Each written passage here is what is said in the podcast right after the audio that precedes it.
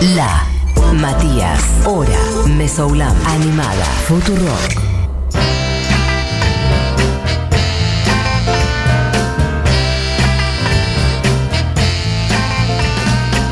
Como me pinchan acá al otro lado del vidrio, y bien amigues, que es eh, la frase de siempre, que entra los jueves a esta hora, no sé por qué, pero está instalado, eh, siendo jueves a mm, doce y media, está la señora Barbie Recanati del otro lado de la internet. Eh, ¿Cómo estás? ¿Estás por ahí?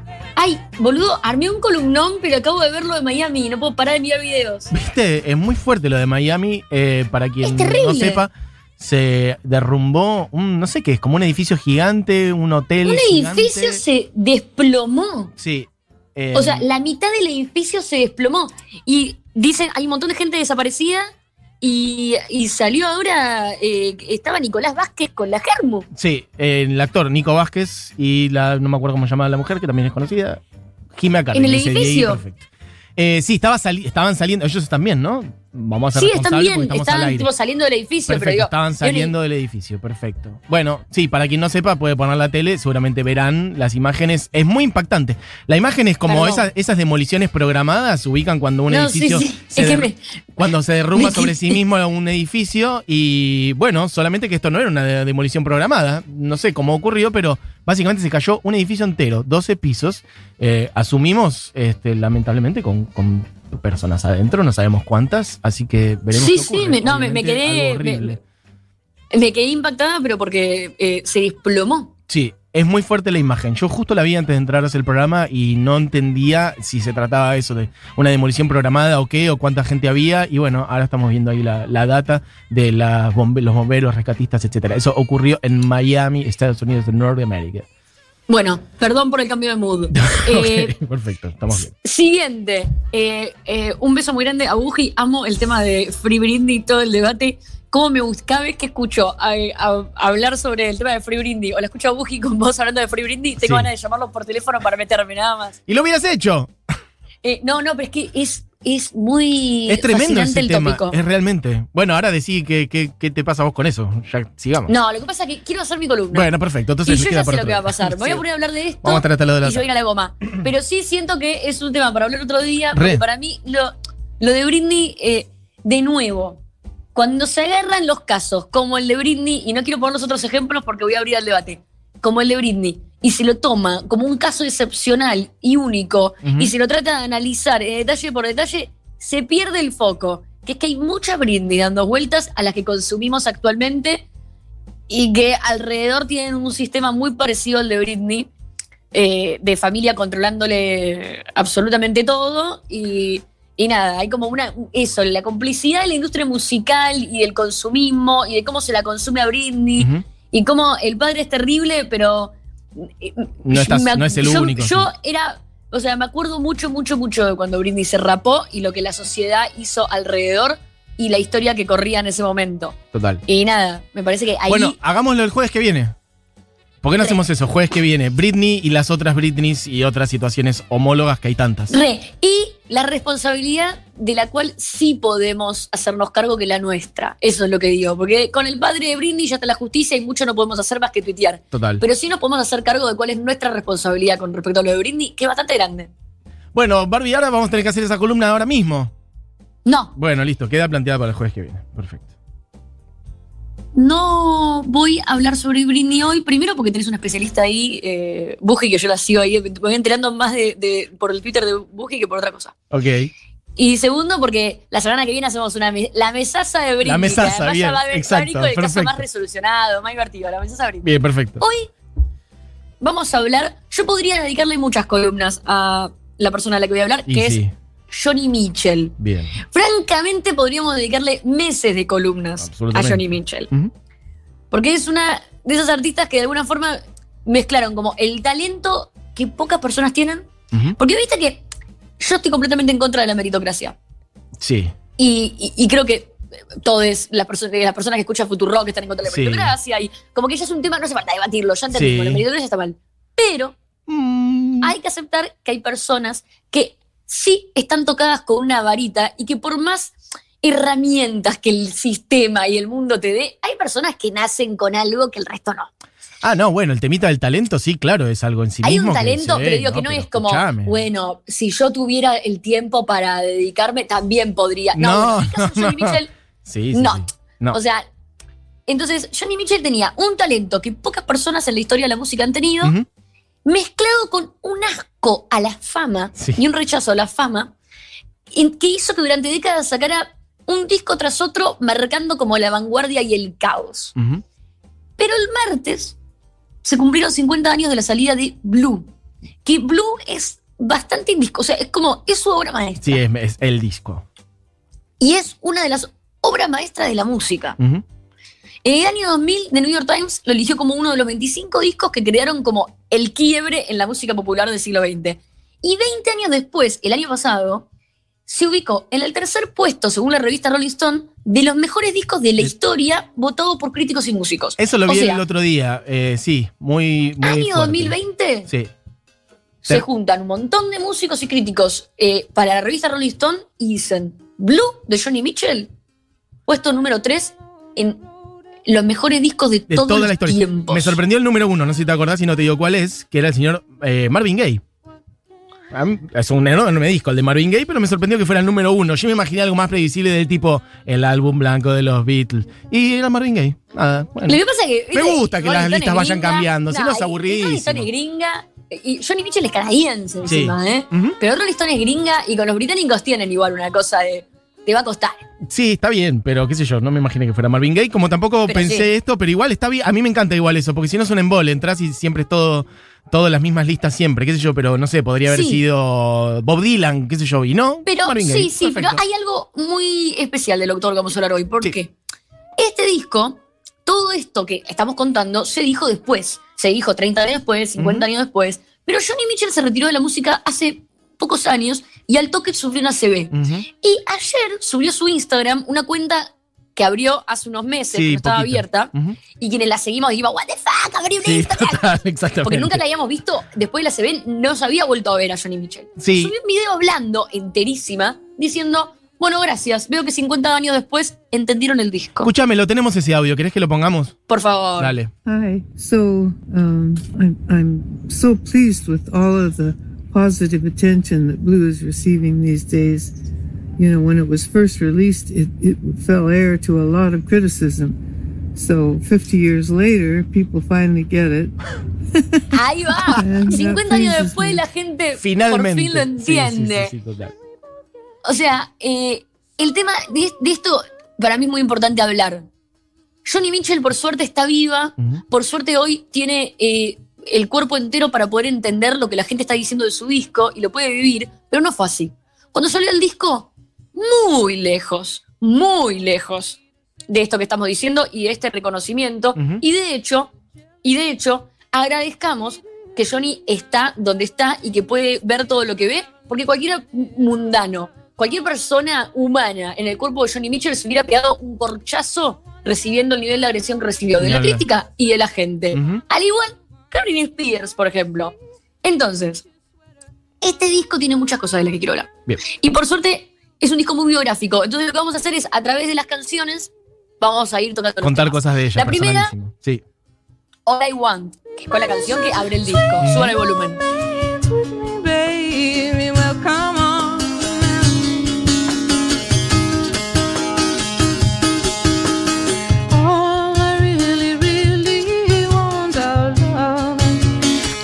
Este álbum en particular es que las letras son eh, muy literales y muy al ángulo. Ujú. Eh, y, ¿Y por qué esto es tan importante? A ver, es el primer disco y por muchísimos años te diría que casi el único. Porque ella y algún artista más a lo largo de la historia lo han hecho. Ahora, en los últimos cinco años, es más común. Sí. Pero es muy poco común esto que te voy a decir. Las letras son 100% desde una perspectiva femenina. Voy a hablar, voy a ser muy binaria en, en- en cómo voy a tratar el tema, pero perdónenme. Ok. Pero es para, para eh, poder resumirlo en 20 minutos. Parece una boludez, pero esto hace que cualquier tipo que escucha estas canciones, si escucha las letras, tiene que ponerse en el mismo lugar que las minas en la historia del rock. Ujú. Me refiero a, por ejemplo, flaca, no me claven tus puñales en la espalda. Vos escuchás esa canción y vos, Mati, pensás en, ah, cuando salías con la flaca. Sí, sí, y me- como que le estás cantando y te Ah. pones en el lugar de Calamaro. Y yo inevitablemente me pongo en el lugar de la flaca. Sí. Porque es bastante literal la canción y las canciones, la historia de la música. Los chabones siempre fueron bastante literales y son el chabón cantando a la mina. La mina, única opción, tiene que sentir que el chabón le está cantando. Y el chabón tiene que sentir que le está cantando la mina. ¿Sos lesbiana? ¿Sos gay? ¿Sos no binaria? Y vas a tener que esperar como 40 años para encontrar una referencia. claro, total. Y, y ni hablar eh, de si vos tenés ganas de ser el que le esté cantando. Es como muy. Entonces, Johnny Mitchell, las letras de este disco son hiper literales. Son canciones que ella le escribe por lo general a tipos con los que estuvo, a sus amantes. Y estos tipos, cuando escuchan las canciones, no pueden ni reversionarlas prácticamente. Porque es muy claro que es de una mujer a un hombre. Sí. Algo que, por suerte, trasciende en el arte y no debería ser un tema, pero lo es. Lo es porque Johnny Mitchell es prácticamente la única mujer que lo hizo hasta ese momento y después durante muchísimas décadas. Y en ese sentido es algo político también, eh, justamente como, Muy bueno, político. voy a escribir canciones así, hablando en primera persona desde mi lugar y contando historias desde mi lugar y los otros que se jodan o las entienden, les gustarán o no, las podrán cantar o no, es su problema, ¿no? Muy Como político. Armar una voz Muy ese lugar. político. Ujú. Y ahora también hay algo muy importante que ahora voy a decir por qué. Esta canción que escuchamos es para James Taylor. Es un cantautor de la época remega Sí, galán que salía con ella, un cantautor muy importante, compositor, que estuvo metido en, eh, eh, muchos discos de la época. No sabés quién es, pero las canciones las escribía Sí, él. sí, Cualquiera un- que sepa igual bastante de música de los 60, 70 sabe perfectamente de quién estoy hablando. La acompañan muchas canciones. Mitchell le dice a Los Angeles Times en el 96, es gracioso como la gente busca significado de las letras entre líneas, pero yo so- soy una escritora cero evasiva. Está todo ahí. Lo que hablábamos, las canciones son muy literales. Es por eso que en esta canción le dice a James Taylor, te quiero tejer un suéter, te quiero escribir una carta de amor. Y Taylor en esa época andaba siempre con un suéter tejido por Johnny Mitchell. Oh, hermoso. Vamos a escuchar ahora Little Green. Bien. Estás fuerte. Este disco se, se- voy a hablar, perdón, eh, la voy a cerrar, eh, esto es un regalo para, para Boogie. Este disco se, se destaca por tener letras muy tristes. El título es Blue, en inglés Blue se usa para hablar de tristeza. Y le queda de pelos. Johnny tuvo una hija cuando tenía 18 años, Johnny era muy pobre, estaba sola y decidió darla en adopción. Pero decidió darla en adopción bastante eh, contrariada y con mucho sufrimiento. A partir, eh, en el 93, sale un artículo en una revista de una compañera de colegio que cuenta la historia. Johnny Mitchell nunca había contado esto. Después de este artículo, Johnny tiene que salir a decir, sí, tuve una hija, la di en adopción, nunca lo conté públicamente. Y el Green es para ella. Entonces, veintipico de años después, Blue era dramático, bueno, ahora es más dramático. Sí, total. Tengo entendido como que se reencontraron mucho tiempo después, ¿no? Como que tardó un... Sale este artículo, sale este claro, artículo, y el giro que tiene la historia es que la supermodelo canadiense Lauren Gibb lee el artículo y dice, mamá, Corta la historia. No, muy fuerte. Se vuelven a vincular, ella era la hija, era una supermodelo que la estaba rompiendo, era la hija de Johnny Mitchell. Y eh, no solamente se revinculan, sino que Johnny Mitchell pasa a ser madre, Mm. abuela, Mm. y le dedica, de hecho, unos años después, un disco a su hija, eh, Killer in Gibb. O sea, es como. eh, o sea, terminó bastante bien dentro de todo. Otro de los hombres al que Johnny le escribe, bueno, y, y- y yo trato de ir rápido porque es sobre Blue, pero podríamos hablar de Johnny Mitchell y como sus letras son súper dramáticas de vida, también las situaciones de vida, como eh, el de la hija, eh, y no porque era una melancólica. Johnny era muy sufrida. Otro de los hombres al que le escribe es al chef Kerry Raditz en la canción Carey. Ujú. A ver si la ponen. Temón, temón. Son mal. The wind is in from Africa. Last night I couldn't sleep. Oh, you know it sure Es increíble el uso de la voz que tiene, ¿no? Como salta de octavas. Es increíble, es nada, es absurdo, es, increíble. surrealista. Eh, voy a contar algo, eh, bueno. Ay, boludo, no sé cómo voy a hacer. Eh, Tranca, lo voy a tenemos hacer, tiempo, pero me da tenemos pena porque le daría. Bueno, eh, ella se va, antes de hacer este disco, se va a una isla griega donde conoce a eh, Carrie Raditz, que es un chef canadiense, y le dedica esta canción. Es uno de sus amantes que le dedica esta canción. El por qué se va a la isla griega lo voy a decir al final de la columna, porque eh, no es un dato menor. Bien. Y es como que se autoexilia y está como en una comunidad eh, hippie donde flashea las mil y una. Ahora, tanto, o sea, eh, eh, en este caso era Cari Raditz. Otro hombre al que le escribe, porque tanto este como eh, cada canción que vas a escuchar tiene como una historia distinta Sí. y toda desde un lugar, desde un lugar muy triste, pero en esta canción en particular que vamos a escuchar ahora, también es muy superadora. Ella siempre como muy por encima de la situación. Es The Last Time I Saw Richard. La última vez que vi a Richard. La canción que vamos a escuchar ahora. Bien. Pónganla. Esta canción es para Chuck Mitchell, su pareja que le da su apellido. Y es también la pareja que se pone con ella cuando tiene a la hijita y la abandona. Y la deja, y la razón por la que ella de- después de- decide darla en adopción porque no puede sola. Esta canción, una cosa que tiene esta canción que, que para mí es buena saberla, es fue reversionada, bueno, Johnny Mitchell fue reversionada por todo el mundo, Sí. pero fue reversionada por la banda eh, Ligero Urbana, la banda de Brasil Brasilera. Ujú, en el MTV Unplugged de los 90.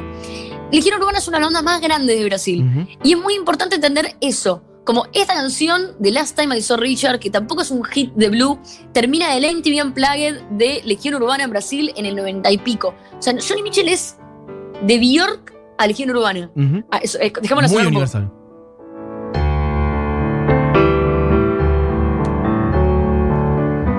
The last time I saw Richard was Detroit in 68, and he told me all romantics meet the same fate someday. Cynical and drunk and boring someone in some dark cafe. No, no puede más, Johnny, no puede más. No, no. Me, me- me mato. Hay que decir eh, que ella no solamente canta, digo por si alguien por ahí no la conoce, sino que es No, la persona que está tocando la guitarra, está tocando el piano, voy. es una animal voy. absoluta. Ok.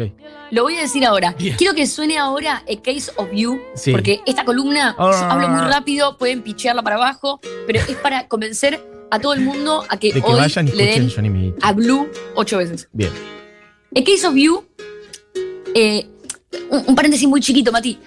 Este disco está en el puesto número 3 de los mejores discos de la historia y posiblemente la mayoría de las personas que están escuchando esta columna no saben la existencia de este disco. Y eso solamente porque Johnny Mitchell es mujer. A Case of You está dedicada, para mí, a su amante más dulce y a la letra más dulce, Leonard Cohen. Canadá, canadiense con canadiense, Sí. chuki chuki. Sí. Hace referencia a lo que vos decías, eh, Mati.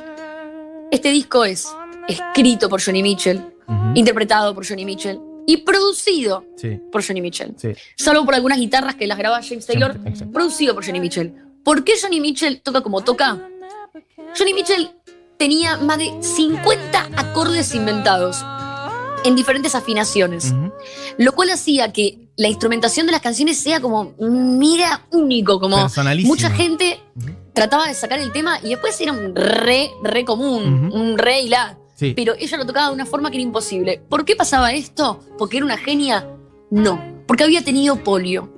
Y la polio le había dejado un problema en las articulaciones de la mano que impedía que ella pudiera hacer los acordes eh, como debían ser Mm. eh, originalmente. Sí. Como que todas las historias de por qué Johnny Mitchell es tan increíblemente talentosa son Sí. muy dramáticas. Y para mí, este dato es mega importante con respecto a eh, por qué es tan difícil llegar a esos lugares icónicos siendo mujer. Y cuando llegan es a través de la tragedia absoluta. Sí. A la vez genera está. como un rechazo absoluto a Sí. querer eh, ser ganador en la industria. Sí, a la vez me parece está buenísimo eso que, bueno, teniendo esas limitaciones o esa historia o cosas concretas, eh, bueno, ella como que dijo, yo voy a contar mi historia como es, voy a poner mi historia en las canciones, voy a tocar la, la guitarra como yo, un poco como yo puedo, pero a la vez, bueno, como yo quiero también, como de todo hacer algo personal también. Eso es una reapuesta, porque ella también podría haber dicho, no, bueno, me voy a desvivir para tocar la guitarra como se toca, para cantar las canciones más comerciales. Y Sin no hubiera llegado a ningún Bueno, lado. por eso, Y mira, claro, Mati, eso es lo, o lo sea, lindo. ¿no? Quiero, quiero, quiero ir al, al último punto de este disco porque para mí es lo más importante de todo. Pero para mí también es un tema re delicado el que tocamos recién, porque cuando vos te metes en el ADN, ya voy a profundizar en esto, eh, pero cuando vos te metes en el ADN de estas artistas, te das cuenta que la tragedia termina siendo el único motor eh, que realmente eh, lleva al éxito a estos íconos femeninos en la historia de la música. Y eso es terrible. Estas historias superadoras son las únicas. Después tenés a los chabones que van a la escuela de arte, estudian, llevan el cassette al sello discográfico, y las minas tienen que pasar por cuatro abortos, tres violaciones, cuatro asesinatos, 800 traumas, donde ya están tan despojadas de, de- de todo, del alma, ya todo les duele tan poco que pueden combatir todas las balas que tienen que combatir para poder llegar al mismo lugar que un hombre. Pero bueno, el último punto es. La lista de amantes de Johnny es larga. De Jaco Pastorius a Sam Shepard, a Leonard Cohen, a Crosby, Nash, Jackson Brown, James Taylor.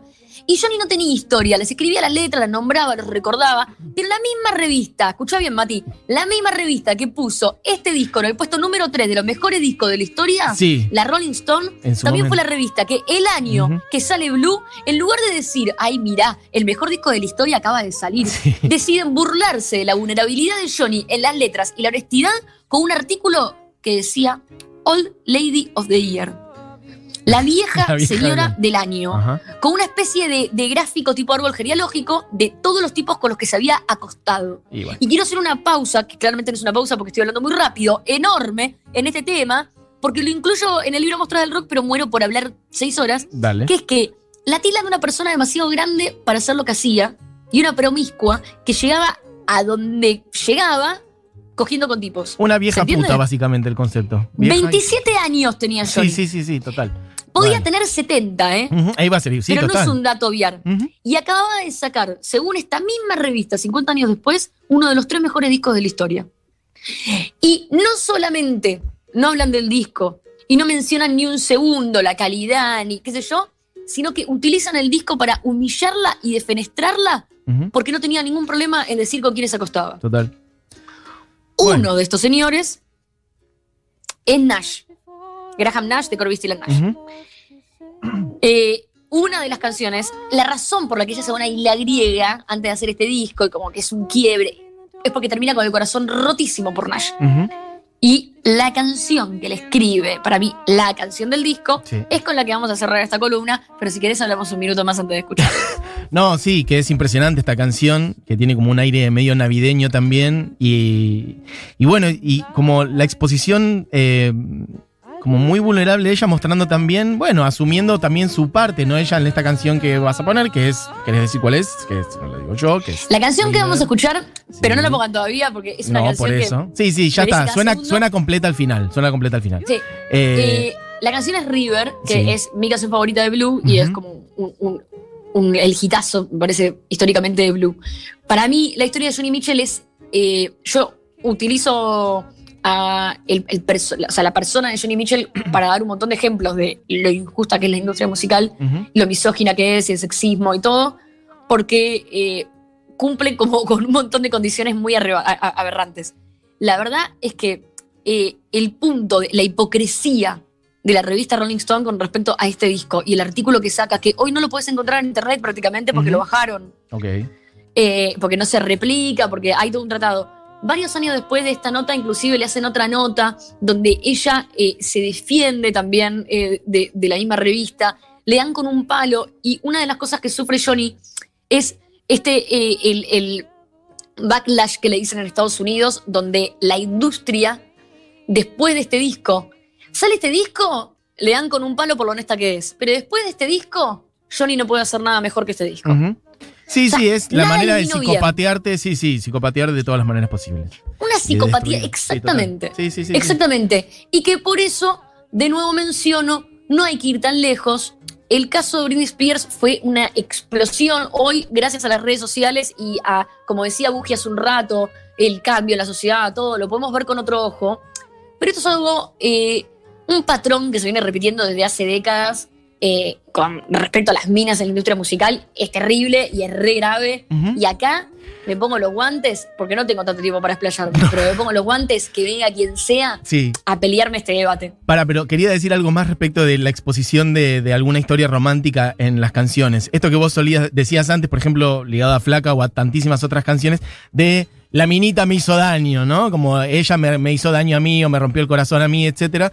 Y bueno, hay muy pocas canciones en general donde se aborde la cuestión del amor de una manera más compleja, más rica, más sana también, donde uno muestre que también por ahí uno estuvo mal en alguna cosa, como más complejo, como suelen ser las historias de amor. No es que, lo, salvo que lo querramos ver blanco y negro y que el otro es un forro, un tóxico y uno es puro y sano y está todo bárbaro, ¿no? Y Bueno, en ¿sabes esta canción es hermoso porque ella, ella dice también, y yo lo lastimé también, y lo perdí, y el amor es así, y estoy triste y punto, y eso es hermoso. Por eso es de las, cosas más desgarradoras y más hermosas de esta canción, que eso es como que ella dice, eso también, yo lo lastimé y yo lo perdí en un punto, y está Te voy buenísimo. a decir Sí. Pero te voy a decir una última frase. Sí, Eh, el músico también, Chris Christopherson, Sí. le dice a Johnny, sí.